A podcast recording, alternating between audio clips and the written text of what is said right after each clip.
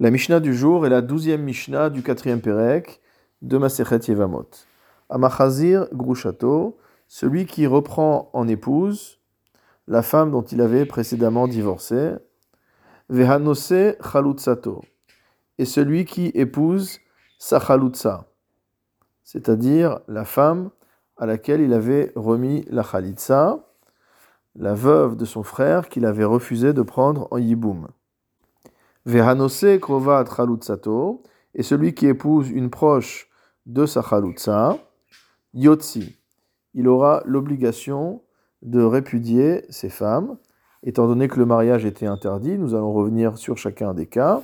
Vehavalad mamzer, et l'enfant est considéré comme étant mamzer, d'ivré Rabbi Akiva, c'est l'avis de Rabbi Akiva. Vachachamim omrim, les Chachamim sont en désaccord avec Rabbi Akiva et disent En havalad mamzer, que l'enfant n'est pas pour autant mamzer. Umodim benose krovad grushato, havalad mamzer. En revanche, concernant le cas de celui qui épouse l'approche de sa grusha, l'approche de sa divorcée, donc ils reconnaissent, les Chachamim reconnaissent à Rabbi Akiva, que l'enfant issu de cette union est bien un mamzer. De quel cas parle-t-on au début de la Mishnah? À Marzir Grushato, le Barthénora précise qu'il s'agit de quelqu'un qui reprend l'épouse dont il avait divorcé, Micheniset, après qu'elle se soit mariée avec un autre homme. Donc on sait que le seul cas où il est permis de reprendre une épouse dont on a divorcé, c'est dans le cas où elle n'a pas été mariée avec un autre homme en attendant. Ici donc, on a transgressé l'interdiction de la Torah.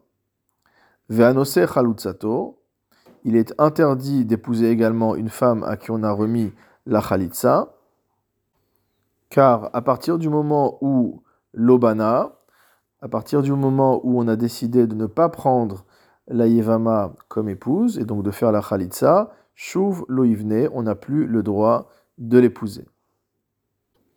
En ce qui concerne l'approche de la la l'avis de Rabbi Akiva et que la Khalitsa est considérée comme une femme, comme sa propre femme Otamo. Pourquoi? Parce que la Torah l'a appelée Beto.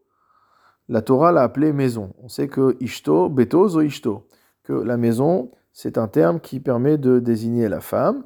Et comment voit-on que la femme Khalutsa a ce titre? Parce qu'il est écrit dans le pasouk Bet Na'al, motamo la maison de la chaussure défaite ou de celui dont la chaussure a été défaite. Et donc Rabbi Akiva pense que épouser l'approche de sa chaloutza, c'est comme épouser l'approche de sa propre épouse, et donc cela est interdit. Pourquoi maintenant Rabbi Akiva pense-t-il que les enfants issus de ces unions sont considérés comme mamzer? Parce qu'il pense qu'il y a euh, un cas de mamzerout qui est issu d'un ce qu'on appelle isur lav, c'est-à-dire d'une simple interdiction. Il y a des femmes pour lesquelles il y a une interdiction de se marier, mais qui n'est ni un chiyuv mita, ni une peine de mort, ni une peine de karet, et même dans ce cas-là, le Rabbi Akiva considère que l'enfant issu d'une telle union est mamzer.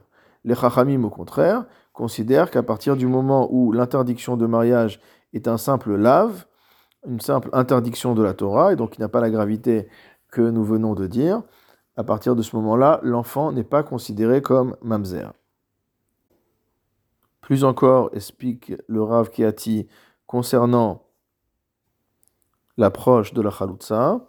Donc l'interdiction ici d'épouser l'approche de la chaloutza n'est même pas une interdiction de la Torah, c'est uniquement une interdiction des Rabbanan, donc il est évident qu'il n'y a pas de mamzerout.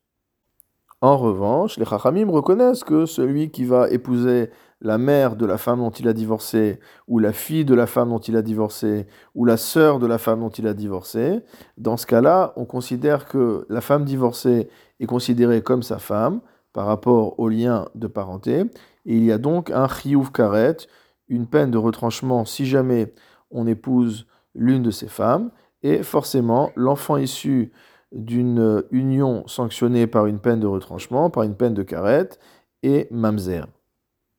Sur ce point, il y a donc accord entre Rabbi Akiva et les Chachamim.